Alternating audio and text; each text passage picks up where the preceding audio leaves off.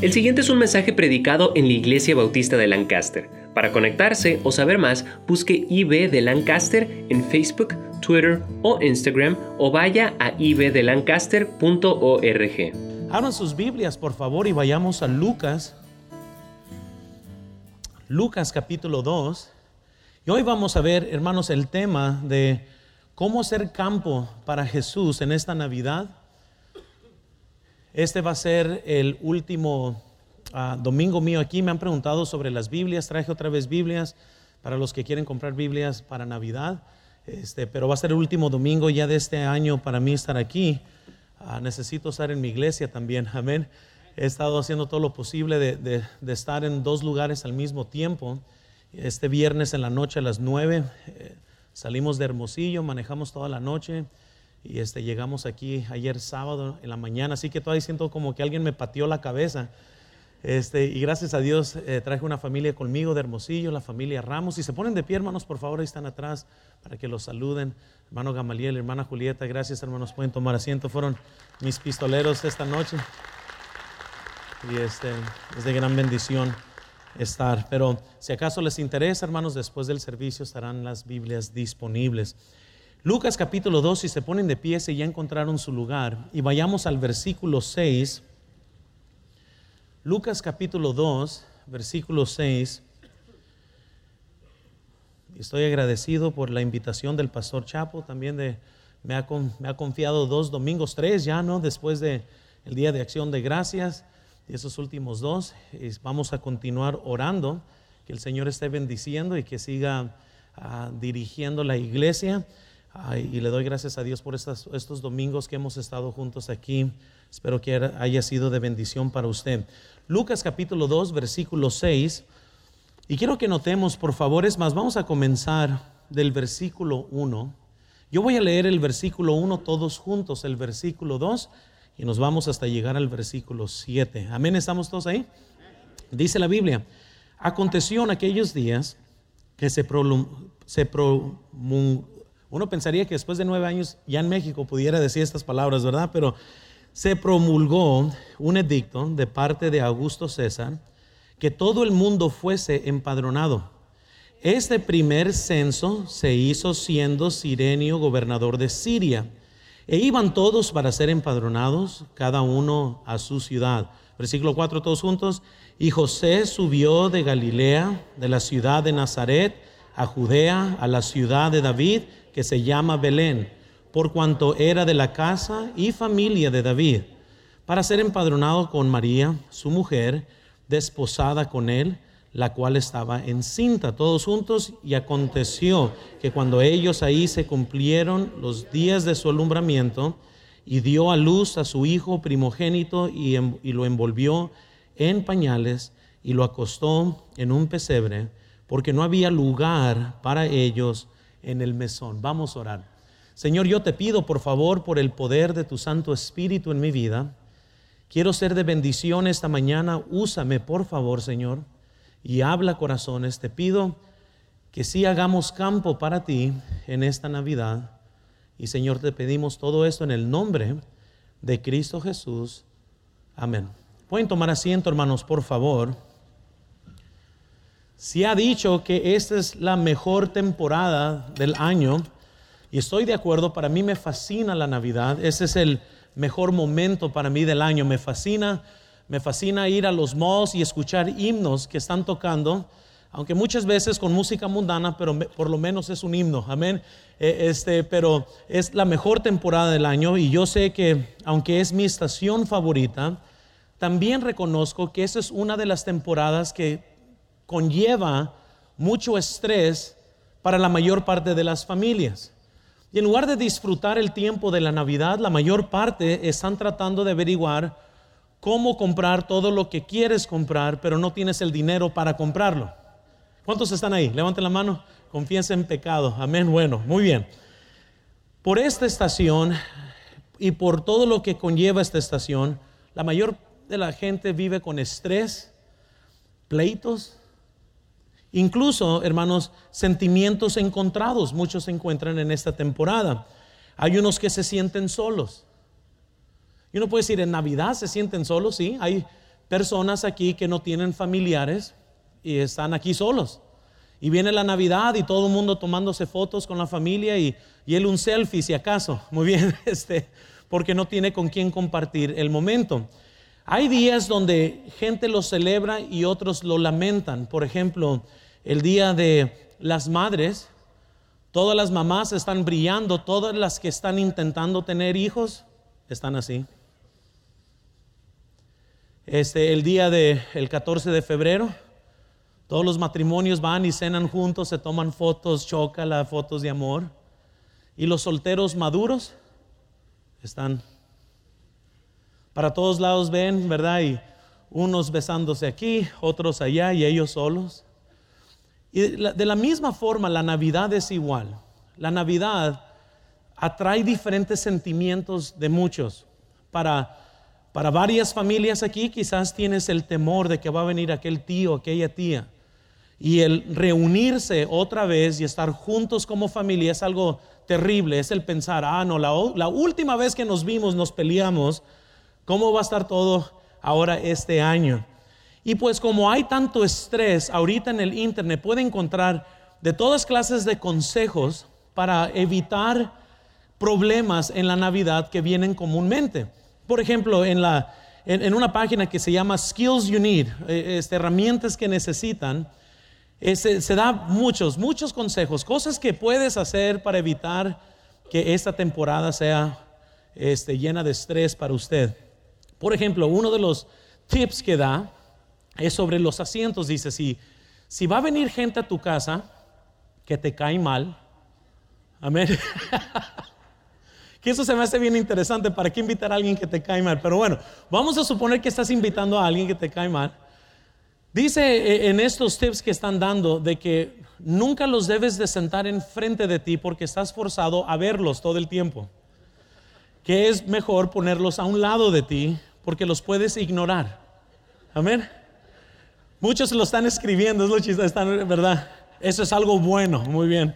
E, este, y otros dicen eh, eh, que ah, obviamente vienen los tips también de cómo planear tu tiempo, cómo planear tus gastos.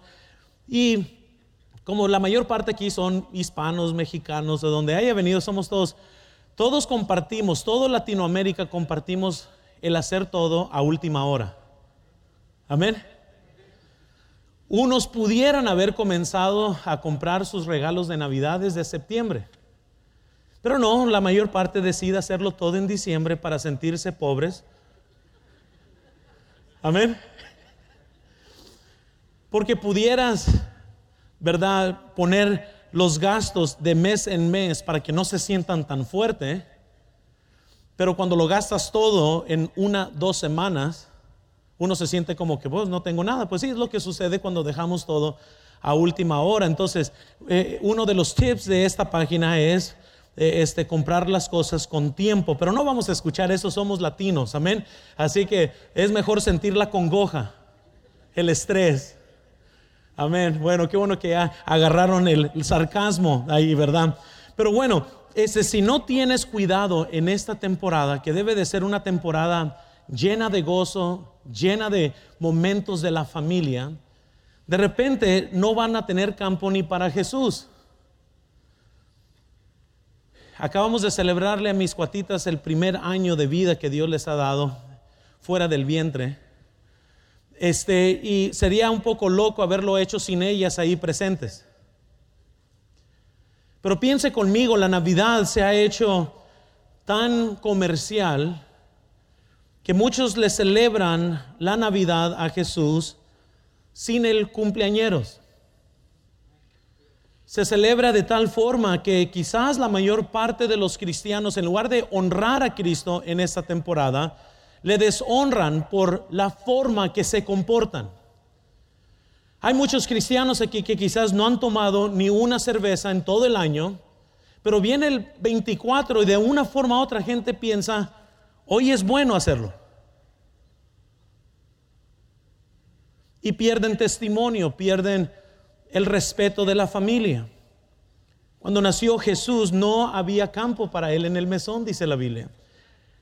Todos somos mayordomos de nuestro mesón, de nuestro hogar, de nuestra vida.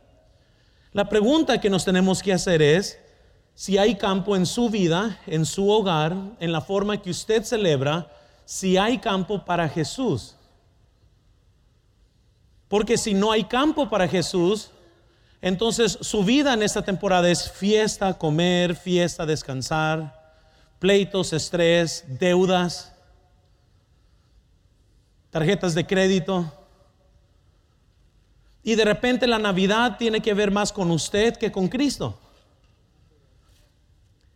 Pero el hecho que no había, ¿verdad?, campo para Jesús es ilustrado en toda la Biblia, no nomás en Lucas capítulo 1. Incluso les recuerdo Juan 1.11, la Biblia nos dice, a lo suyo vino y lo suyo, dice la Biblia, no le recibieron. No había campo para ellos, para Jesús.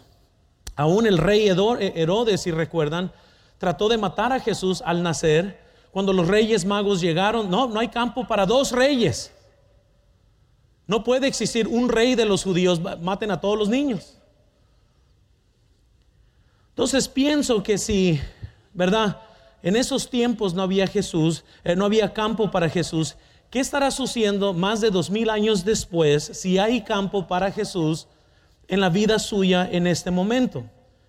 Y así cuando Jesús nació, muchos se perdieron la primera Navidad. Si usted no tiene cuidado, también se perderá la Navidad. La Navidad no tiene nada que ver con Santo Claus, tiene todo que ver con Cristo. Enséñeles a sus hijos de qué se trata la Navidad.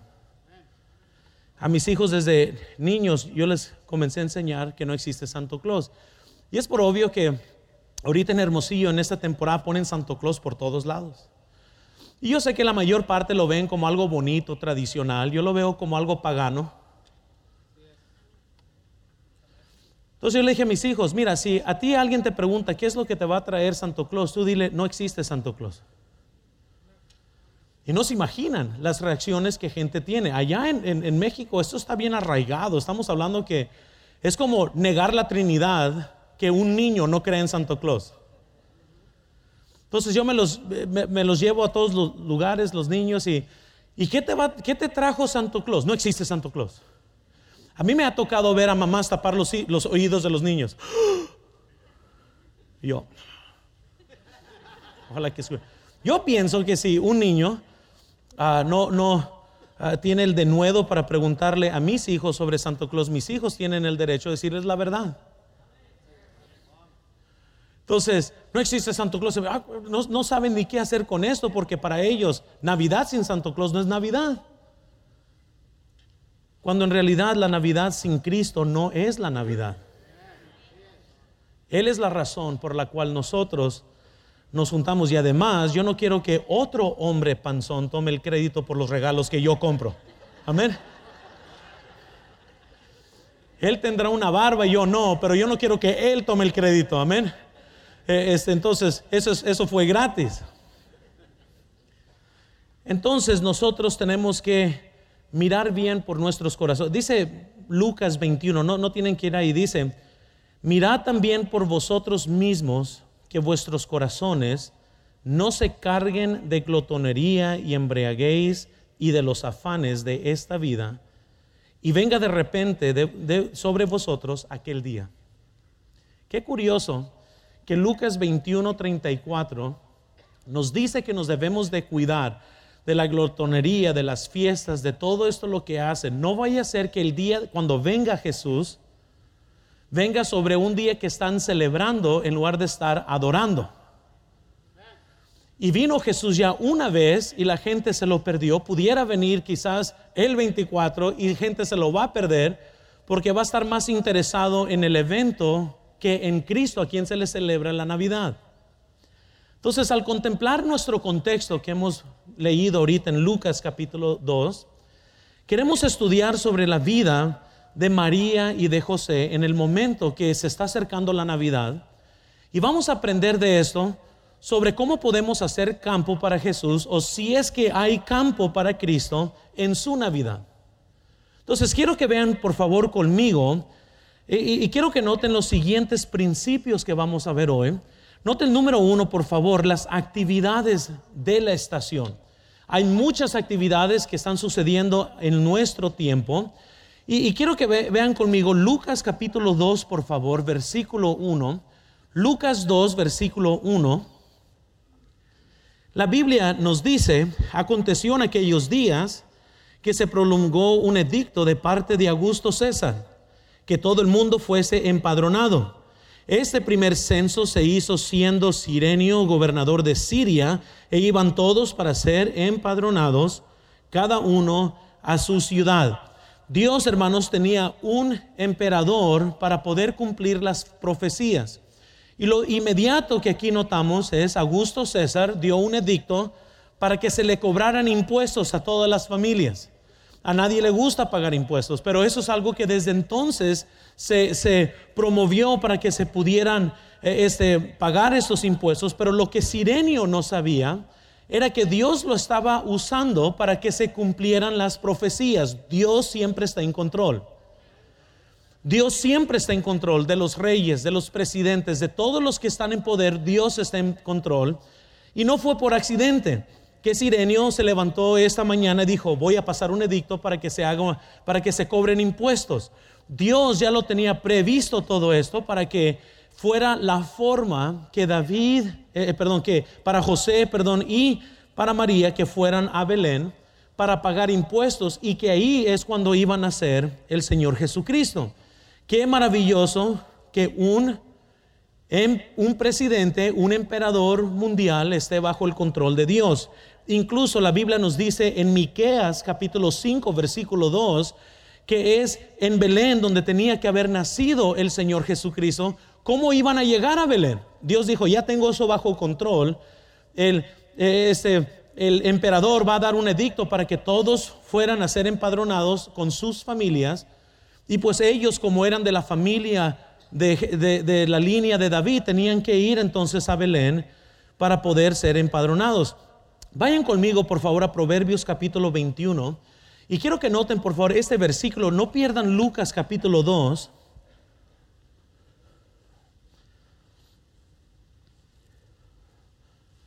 Si estamos ahí, Lucas 21. Proverbios, perdón. ¿Qué, qué dije? No les digo, parece que ando todavía dormido. Proverbios 21, por favor, versículo 1.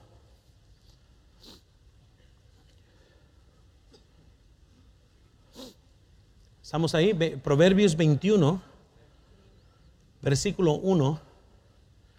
La Biblia nos dice, como los repartimientos de las aguas, así está el corazón del rey en donde. Todo lo que hace, ¿qué dice? Lo inclina. A todo lo que quiere, lo inclina. Y qué maravilloso entonces es pensar, hermanos, que noten aquí. Aquí está el rey ¿verdad?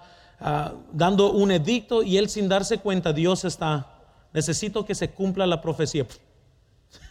da un edicto. Aún, hermanos, cuando Pilato mandó a que, a que latigaran a Jesús, ¿cuántos recuerdan?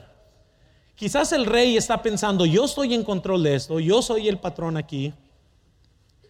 Latíguenlo, crucifíquenle. ¿Y sabes lo que él no sabía? Que la Biblia dice en Isaías 53, 5, mas él herido fue por nuestras rebeliones, molido por nuestros pecados.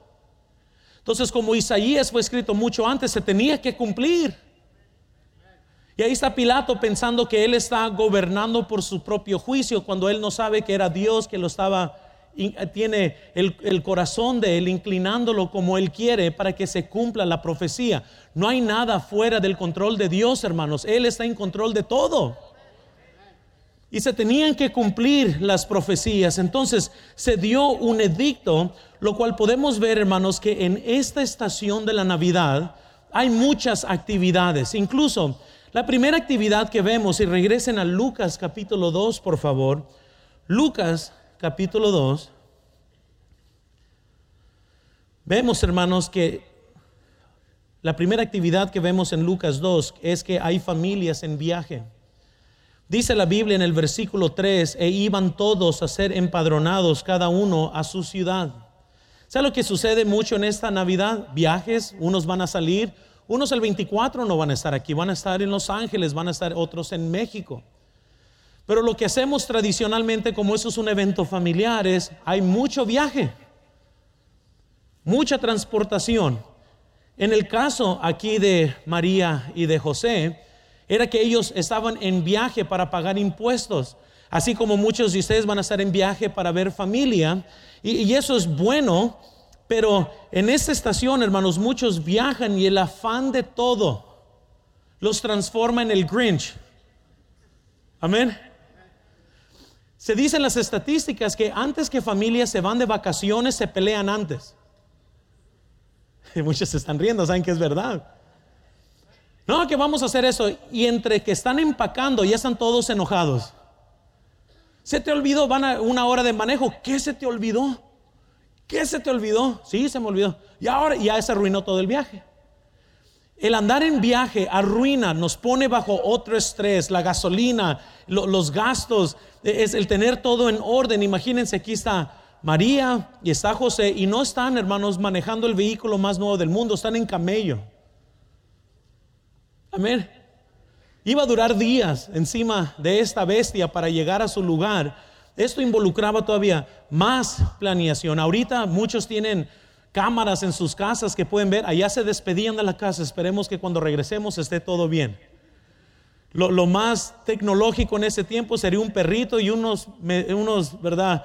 Unos eh, este, vecinos metiches ahí que estuvieran viendo. Pero se iban, se despedían. Familias que están viajando, familias también vemos que están gastando. Eh, la Biblia nos dice en el versículo 1, vean en Lucas capítulo 2, versículo 1, Aconteció en aquellos días que se, promulgó un edicto de parte de Augusto César que todo el mundo fuese empadronado. Hermanos, iba a haber el gasto aquí de impuestos. En este tiempo eran impuestos, para usted va a ser impuestos que se le van a cobrar por comprar algo. Este, van a tener gastos, van a tener, eh, este, tener que comprar las cosas, hermanos, y todo este tipo de cosas nos desgastan en la temporada. Para cuando ya viene el 24, ya usted ya está acabado. Incluso ya quiere que se acabe. Y, está ya pensando, no hombre, esto va a ser tremendo, ya, ya, ya, ya están angustiados. Muchos se encuentran insatisfechos porque no pueden comprar todo lo que, lo que quieren. Ahora quiero que noten algo en sus Biblias, por favor, o en un pedazo de papel, porque esto va a ser muy importante. La forma de matar algo especial en tu vida es cuando la comparas con algo más. La forma de matar algo especial en tu vida es cuando la comparas con algo más. Dios va a hacer algo muy bueno con muchos. El problema es que cuando la comparas, te arruina el gozo. Eh, mis suegros fueron a visitarnos hace un mes allá Hermosillo. Y como buenos suegros, o buenos abuelos, los abuelos hacen por sus nietos lo que nunca hicieron por sus hijos. Amén. ¿Cuántos saben lo que estoy hablando? Yo le he pedido a, Jerry, mi mamá, si me das dinero, ponte a lavar el carro, ¿verdad? Este, ponte a hacer esto, ponte a trabajar. Hoy con mis hijos no hay nada que les dicen no. Llegaron mis suegros y les estaban repartiendo los bienes. Le estaban dando que 20 dólares, que 20 dólares. Y a uno de ellos, hermanos, todos estaban bien felices con lo que estaban recibiendo, pero a uno de ellos, como era su cumpleaños, recibió más. ¿Y sabes lo que hicieron? Eh, ahí estaba Benjamín con sus... Estaba bien feliz y, ah, y cuando vio que Luisito recibió más, así fue.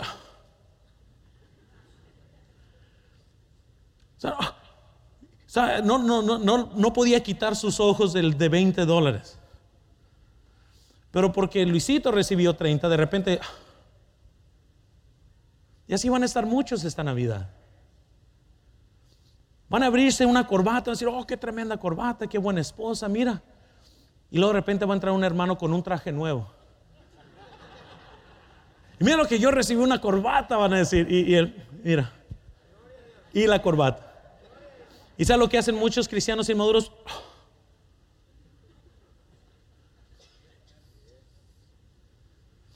Porque la mejor forma de arruinar algo especial en tu vida es cuando la comparas. Eso te roba más el gozo que cualquier otra cosa en tu vida, cuando la comienzas a comparar. Vas a estar bien feliz y lo, oh, ¿por qué recibió? Oh.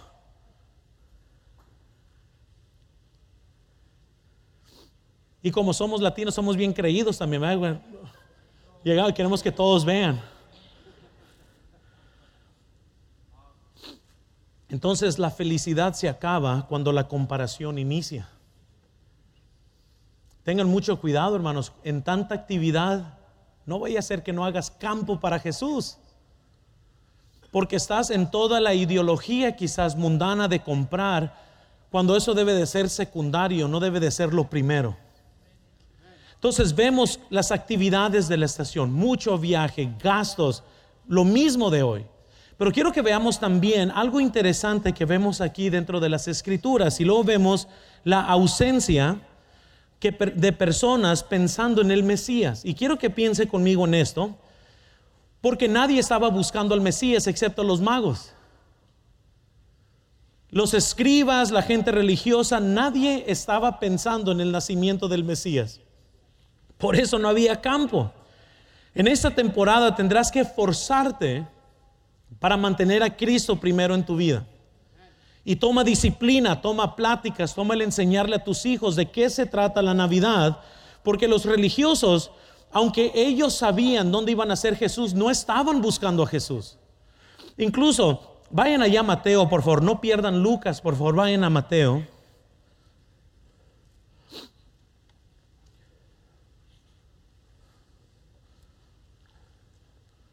Mateo capítulo 2.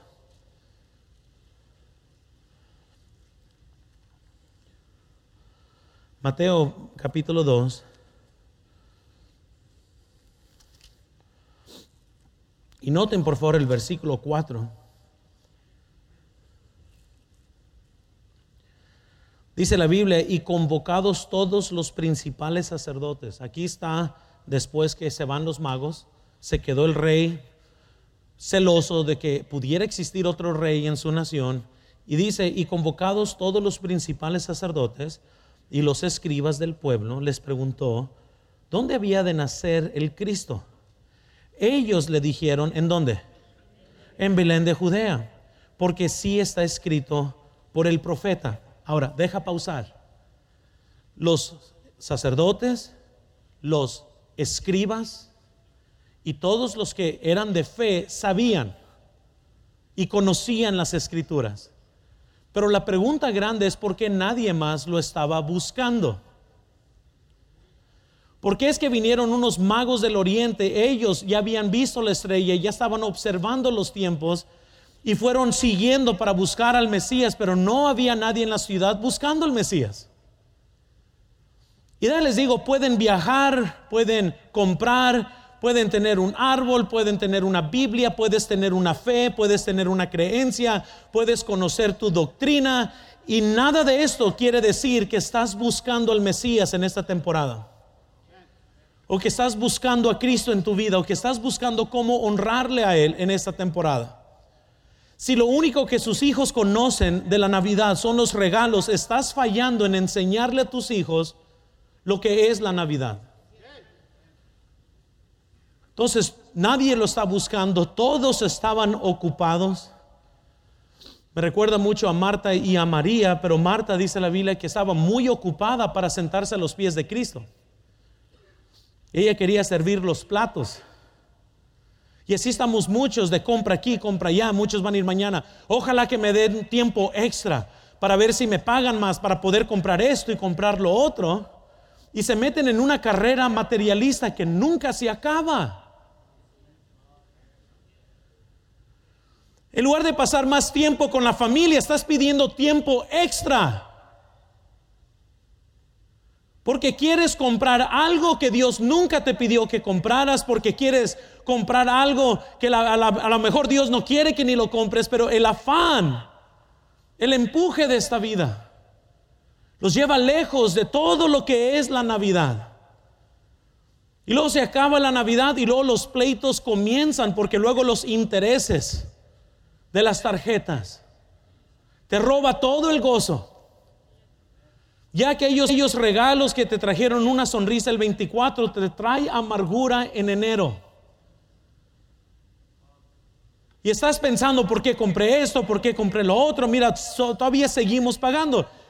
Y si quizás unos son honestos, hay unos que todavía están pagando el regalo del año pasado.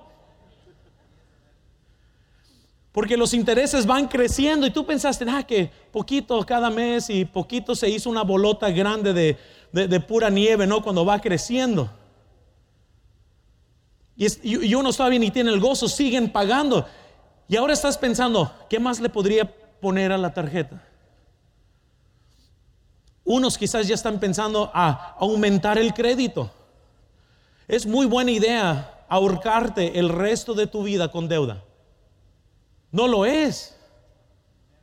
Pero eso es lo que el diablo quiere. Si nos distrae suficiente, la Navidad ya no es Cristo, la Navidad es tus regalos, el afán, el quedar bien, el meterse en competencias con familiares que no deben de estar en competencias. Va a venir el 24, se van a reunir las familias y el estrés más grande de las hermanas es verse bien porque ahí viene la otra. La hermana. ¿Y sabes lo que sucede en estas juntas por la mayor? Comienzan a compararse. Pues mis hijos ya conocen tanto. Ah, pues mis hijos esto lo. Y como que hay competencia entre familias a ver quién la tiene mejor. Les digo algo, si tienes a Cristo, si eres una persona salva, ya lo tienes todo. No hay razón por qué competir, ya lo tenemos todo. Si usted está aquí no tiene la certeza de su salvación, no queremos que se vaya sin que tenga esta certeza. Así que esté seguro que va a ir al cielo porque Él nació para morir. La razón, hermanos, de la Navidad no es un pesebre, es la cruz. Es la razón que Él vino para morir por nuestro pecado. Si tenemos a Cristo, ya lo tenemos todo. Entonces, ¿qué está sucediendo en Lucas, hermanos? Muchas actividades, viajes, están gastando. ¿Qué también vemos que está pasando? Una ausencia. Cristo no está en la mente de nadie. Todo el mundo está muy ocupados para reconocer que ha nacido el Mesías. Pero luego también vemos algo aquí dentro del contexto. Regresen conmigo a Lucas, por favor. Lucas capítulo 2. Luego podemos ver que hay una oportunidad perdida por el dueño del mesón. Ahora, ¿Qué oportunidad se está perdiendo aquí? Vemos el versículo 7, quiero que vean por favor. Y dio a luz a su hijo primogénito y lo envolvió en pañales y lo acostó en un pesebre, porque no había lugar para ellos en el mesón. Es obvio que él no era mexicano. les digo cómo un mexicano piensa. No tanto por Cristo, sino por la fama que iba a traer a su, a, su mesón. Si, si, hubiera nacido ahí, eh, él hubiera dicho, no, sabes que mejor que aquí nazca para yo poner un rótulo y decir, ven, trae a tus, a tus mujeres embarazadas que aquí tengan sus bebés donde nació el Hijo de Dios. Eso fuera muy buena promoción, ¿verdad? Vengan y quédense, ¿verdad? Donde nació Jesús. Eh, y, podría haber eh, tenido cierta ganancia este, se hubieran dado lugar. Pero, ¿qué oportunidad se le perdió a este hombre que le dijo, no hay campo? Porque les voy a decir sinceramente, si mi casa está llena y viene Cristo, los voy a correr, amén. Voy a sacar a los que no son esenciales para que venga Cristo y se quede. Porque tiene que haber campo para Él. Y quizás no haya campo para su tío su hermano y Cristo en la misma casa. Quizás su familiar va a venir con otras intenciones de lo que es la Navidad. No te pierdas la oportunidad por tener una espalda débil y párate por Cristo y ten buen testimonio y alguien tiene que decir, en esta casa no se toma, no se fuma, no vamos a escuchar esta música. Esta casa es cristiana y vamos a pararnos firmes por las cosas de Cristo. Oh, pero hay mucho cristiano amarillo, débil, cobardes, que gritan amén en la iglesia y se quedan callados en sus casas. No hay campo, hermanos, para el pecado y Cristo. El dueño del mesón tiene que decidir si va a ser campo o no va a ser campo. Usted decide si va a haber campo para Cristo o no va a haber campo para Cristo. Pero aquí se le perdió una oportunidad al dueño del mesón de hacer campo para el Señor Jesús. Y no podemos, hermanos, ser muy duros con este hombre, porque muchas veces somos culpables de hacer lo mismo nosotros. Muchas veces no hay campo en nuestras vidas por el Señor Jesucristo. Hay tiempo para ver series todo el día, pero no hay tiempo para leer la Biblia. Hay tiempos para comadrear, pero no hay tiempo para leer las escrituras y orar. Hay tiempo para todo. Hay personas que quizás ahorita vinieron, que es milagro que estás aquí, porque cada domingo te duele la cabeza. Amén. Ya muchos ya me vieron. Oh, qué bueno que es el último domingo. Es algo bien curioso porque para los domingos, oh, es cuando tenemos que lavar ropa, es cuando tenemos que todo. Eh, hay, hay hermanos de nuestra iglesia que les decimos hermanos cometa Haley, porque vienen una cada tantas lunas. Aparecen y cuando aparecen es milagro. Llegan y están todos como si fuera un fenómeno científico. Usted no quiere ser así. Usted quiere pararse firme, quiere ser campo, quiere, eh, hermanos, organizarse para que tenga el espacio en su vida en esta temporada. Pero saben que no hay campo en la vida de muchos. Vayan conmigo a Juan capítulo 3, por favor. Juan capítulo 3.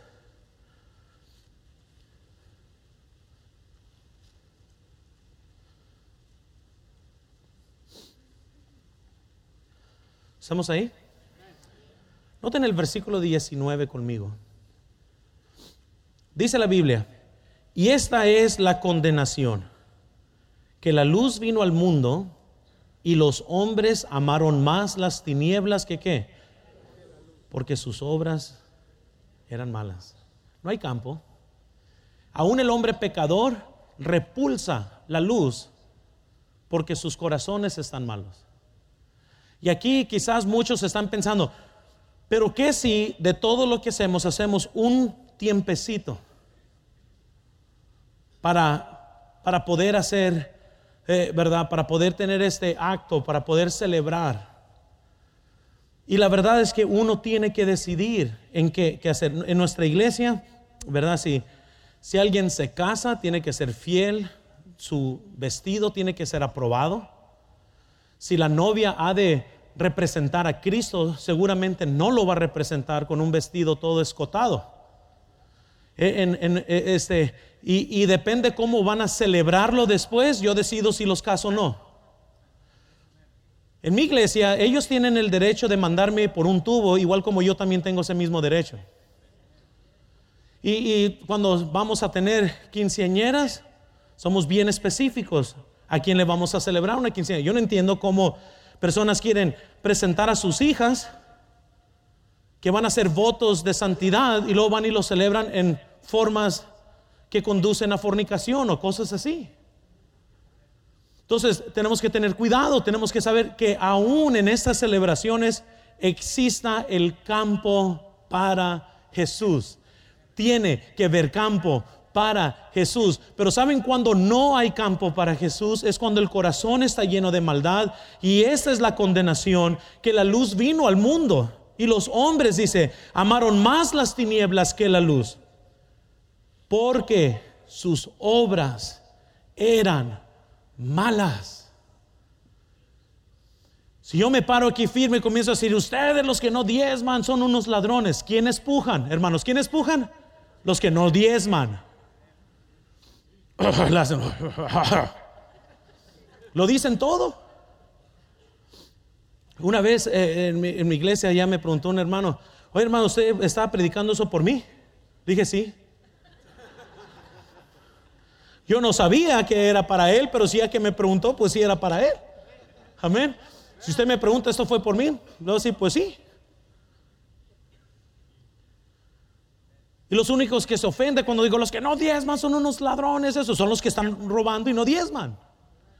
Cuando predico en contra de la gente mundana, ¿saben quiénes se enojan? Los mundanos. ¿Sabes quiénes se, se van a ofender con este mensaje? Aquellos que están planeando tomar el 24. Porque ya de antemano muchos ya, ya pusieron en sus mentes, yo no voy a hacer campo para Jesús, voy a celebrar la Navidad como yo quiera. Ay, pastor, pero ¿por qué no nos hablas de amor y de todo lo demás? Quizás en la noche, regrese en la noche. Pero hermanos, muchas veces como somos dueños de nuestro mesón, de nuestra vida, tenemos que decidir si nosotros vamos a hacer campo. Usted decide. Yo no puedo decidir por usted. Yo no puedo estar ahí cuando ya es necesario apagar esa película, porque ya no va a haber campo para Jesús en su vida si sigue viendo lo que está viendo. Y yo no voy a estar ahí cuando usted esté en su carro para que apague esa música. Porque quizás si continúa, ya no va a haber campo para usted y Cristo escuchando, ¿verdad? Los tigres del norte, no sé qué quieran escuchar. Y yo no voy a estar ahí, hermanos, cuando esté en esta Navidad y de repente la carne comience a tomar en control porque estás en un ambiente incorrecto. Yo no, usted tiene que decidir si hay campo o no hay campo. Pero no se pierda la oportunidad, como este hombre del mesón que le dijo, no hay campo. Váyanse allá al pesebre porque no hay campo para que tengas a este hijo aquí. Entonces muchas veces no hay campo en los hogares cristianos. Muchas veces no hay campo en nuestros corazones. Y si somos honestos, tenemos que todos reconocer que tenemos nuestras caídas todos. Y todos tenemos que checar nuestro corazón porque quizás pensamos que está todo bien y el Espíritu Santo comienza a decir, no está todo bien. Porque en una casa quizás esté toda santa, sin pecado, pero el esposo y la esposa siempre andan en pleito. No hay campo para la ira y Jesús. No hay campo para la amargura y Jesús. Hay muchos cristianos que, ¿verdad? No, yo, yo, yo tengo todo en orden y están llenos de amargura. Estamos hablando plena amargura. Si, hay un limón que no tiene suficiente agrio, lo voy a tocarlo con usted y ya va a estar bien amargo. Y no hay campo para estas cosas. Es que es muy fácil detectar el pecado externo. Es muy difícil tratar con el pecado que nadie ve, pero que usted sabe que está en su corazón. ¿Vas a hacer campo? ¿Va a haber campo para Cristo? ¿En su hogar? En su corazón, en la forma que va a celebrar la Navidad. Entonces, déjame, termino con esto. ¿Cómo podemos hacer campo? Y no me les voy a dar aquí ideas. Y gracias a Dios el pastor trajo paquetes para las familias. Y, y eso es tremendo, úsenlo. Pero algo que nosotros hemos hecho desde que nos casamos, mi esposa y yo, es leer la historia navideña antes de abrir regalos. Y yo no, nomás les quiero dar ayuda porque yo sé que muchos están sinceramente tratando de ver, pues, ¿cómo le hacemos entonces? Les voy a dar ideas. Si no está de acuerdo con las ideas, está bien porque son ideas nomás. Y, y nomás les quiero recordar, la Navidad es de Cristo, entonces tenemos que hacer todo lo posible para que Cristo sea recordado en todo lo que hacemos. Entonces, en esta temporada de Navidad tiene que hacer tiempo para leer la Biblia, orar. Tiene que eh, hacer tiempo para venir a la iglesia. Aun cuando viene gente de afuera, dígales, hey, vamos a la iglesia. Ah, no, que no queremos ir. Ah, ok, aquí espéranos entonces. Pero no se siente obligado a quedarse. Ah, es que los tenemos que atender. Pues ya sabes, no vaya a ser que ellos piensen que piensen mal. Amén. No nos hemos muerto cuando gente piensa mal de nosotros. Amén. Entonces viene familia a mi casa, vamos a la casa, no quieres ir, está bien, no hay problema, aquí espérame. Y, y el mundo gira igual. Amén. Nada pasa. Hasta ahorita no he llegado y nunca y no me han dicho, por eso yo nunca voy a ser salvo porque tú fuiste a la iglesia. Nada, no, nunca. Pero cuando ya viene el 24, desde que yo recuerdo, cada 24 vamos a la iglesia para el servicio y comenzamos nuestra celebración pensando en Cristo. Y luego comienza a las 11 más o menos y media. ¿Y, cuántos son, como en mi familia, que abren los regalos a las 12. A ver, levanten la mano. ¿Cuántos esperan hasta el 26 en la mañana? Levanten la mano. El 25, perdón, en la mañana. ¿Cuántos esperan hasta los Reyes Magos? Levanten la mano, a ver. Porque en México también esperan hasta, hasta los Reyes Magos. Entonces, nosotros lo, abrimos a las 12 del 25, lo cual yo tengo a mis hijos viendo el reloj toda la, toda la tarde. Incluso este año voy a quitar los relojes. Muy bien para que no haya ninguna forma de que ellos y torturarlos. E, el año pasado estaba Benjamín haciendo un montón. Le dije, mira, si no te calmas, voy a agarrar el reloj y lo voy a regresar una hora. Y ah, estaba bien, llamero, llamero. Entonces, a las once y media, nosotros lo que hacemos es yo junto a todos mis hijos, eh, a la familia que tengamos en, en el 24, yo abro las escrituras, comienzo a enseñarles por qué es que nosotros hacemos la celebración de Navidad. Entonces yo me paro y, en nuestro, nuestro árbol de Navidad tenemos colores específicos que siempre hemos escogido para usarlos como ejemplo de lo que es la Navidad. siempre comienzo, si hablo del árbol, comienzo, el árbol nos recuerda del madero que un día fue cortado y fue hecho una cruz. Y bajo del árbol de ese madero donde cuelga Jesús, Él ofrece regalos. Él ofrece el regalo de la salvación. Él ofrece el regalo de su presencia. Él, él ofrece el regalo de su ayuda. Y usted puede aplicarlo como cuando Cristo murió en la cruz, debajo de esta cruz hay estos regalos.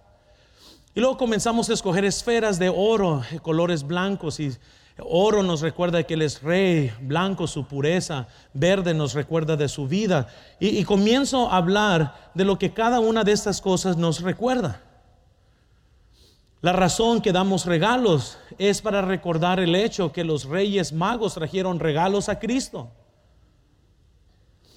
Y estamos recordando este evento. Y luego comenzamos a leer de Lucas, que es el relato más largo de la historia navideña. No sea tramposo y lea Mateo porque eso es nomás un capítulo, amén. O comenzamos a leer y es, unos cuantos versículos. Comenzamos en, Lucas para leerlo y la forma que lo hacemos nosotros es, ah, nos sentamos todos en un círculo, yo leo un versículo y nos vamos, vamos a leer todo Lucas. No todo el Evangelio de Lucas, todo Lucas 2, no todo lo que es la historia navideña. leemos, leemos, leemos hasta que se acaba la historia navideña. Y ya para cuando terminamos de leer, ya casi son las 12, mis hijos ya están. Y luego les digo, y vamos a orar. Y los niños están, oh, vamos a orar, otro, vamos a orar. ¿Por qué? Porque si fueran por mis hijos, son iguales que sus hijos. A ellos no les interesa mucho orar, él quiere saber qué está detrás de ese papel. Pero es mi trabajo como padre. Es mi trabajo como padre. Es mi trabajo como padre hacer todo lo posible para que Cristo sea honrado en mi casa el 24, el 25 y oramos juntos y ahora sí al ataque, cada quien comienza a abrir a todos sus regalos, muy bien. Entonces, usted puede hacer lo que usted quiera. Yo lo único que estoy diciendo es, ten a Cristo siempre presente. La Navidad se trata de Él, la natividad. Pon a Cristo primero en su vida. Haga campo. Ahora, quizás usted vino hoy y ha estado viajando, ha estado gastando. Quizás hasta esto ya causó pleitos en su familia. Ya hasta gastaron de más unos. Y están pensando, todavía no viene ni el 24 y no tenemos ni dinero para cuando venga la familia. Ah, ¿qué vamos a hacer? Maruchan, amén. hagan arroz, arrocito y frijol, no hay problema. Pero yo entiendo, están todos estos afanes. Mi pregunta es, ¿hay campo? ¿O te estás perdiendo la Navidad? Como todos de Belén, como todos los escribas, como todos los fariseos, que estaban haciendo tantas cosas y no estaban ni pensando en el Mesías. Quizás usted ha venido hoy y no tienes la certeza que vas a ir al cielo. Cristo nació porque la única forma de pagar por nuestro pecado era muriendo en una cruz por nosotros. Si usted ha venido el día de hoy y no tiene la certeza que vas a ir al cielo, les animo que no se vayan esta mañana sin conocer cuál es la razón verdadera de por qué Cristo vino y nació en un pesebre. Nos ama tanto que decidió hacerse humano para morir por nosotros, para darnos la salvación que sin Él es imposible tener. No se vaya sin tener este regalo. Vamos a orar, Señor. ¿Es usted salvo? ¿Tiene la certeza de la vida eterna? No hay nada más importante que saber dónde va a pasar la eternidad. Usted puede recibir este regalo si cree de todo corazón y le pide a Jesucristo que le salve. Puede orar así. Dios, mi pecado me ha separado de ti, y sin ti no puedo ir al cielo, pero creo que moriste por mí para pagar por mi pecado. Te recibo como mi único Salvador personal. Dame el regalo de la vida eterna. En el nombre de Cristo. Amén. Si tomó esta decisión, queremos alegrarnos con usted. Marque al 1-800-688-6329 o conéctese buscando IB de Lancaster en Facebook, Twitter o Instagram para hacer cualquier pregunta. Gracias por escuchar este podcast de la Iglesia Bautista de Lancaster. Que Dios le bendiga.